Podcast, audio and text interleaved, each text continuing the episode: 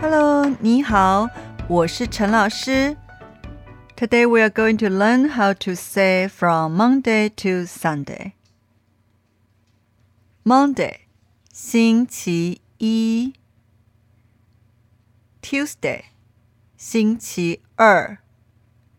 Wednesday，星期三。Thursday，星期四。Friday，星期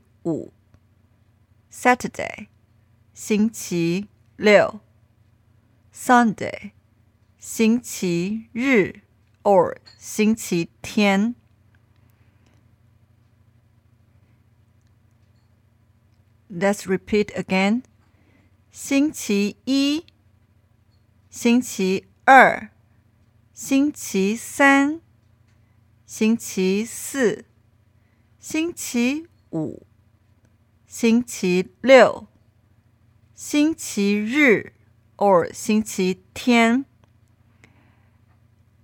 Also, Monday you can say 礼拜一。No matter you use 礼拜一 or 星期一, both are the same. Both are okay. So let's use 礼拜 to talk about from Monday to Sunday. 礼拜一、 礼拜二、礼拜三、礼拜四、礼拜五、礼拜六、礼拜日 or 礼拜天。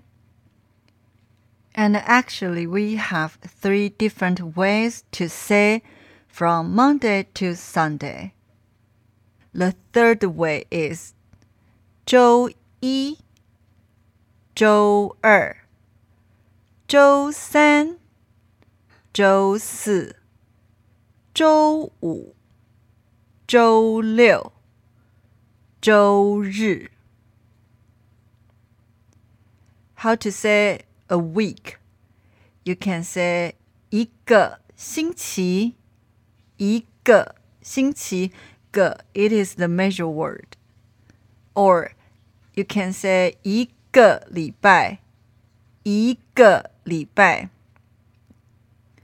Also, you can say 一周，一周。Remember, it is not 一个周。It is wrong if you say 一个周. You have to say 一周，一周。Okay, now let's use three different ways to say from Monday to Sunday. First, we use 星期， 星期一、星期二、星期三、星期四、星期五、星期六、星期日 or 星期天。Now we use 礼拜 to say from Monday to Sunday. 礼拜一、礼拜二、礼拜三、礼拜四。礼拜五、礼拜六、礼拜日 or 礼拜天。Now let's use Joe to say from Monday to Sunday. 周一、周二、周三、周四、周五、周六、周日。Be careful, we don't really use 周天。 I only heard once or twice people use 周天, but it's really weird for me.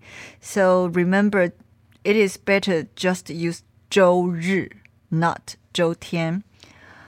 And how to talk about a week.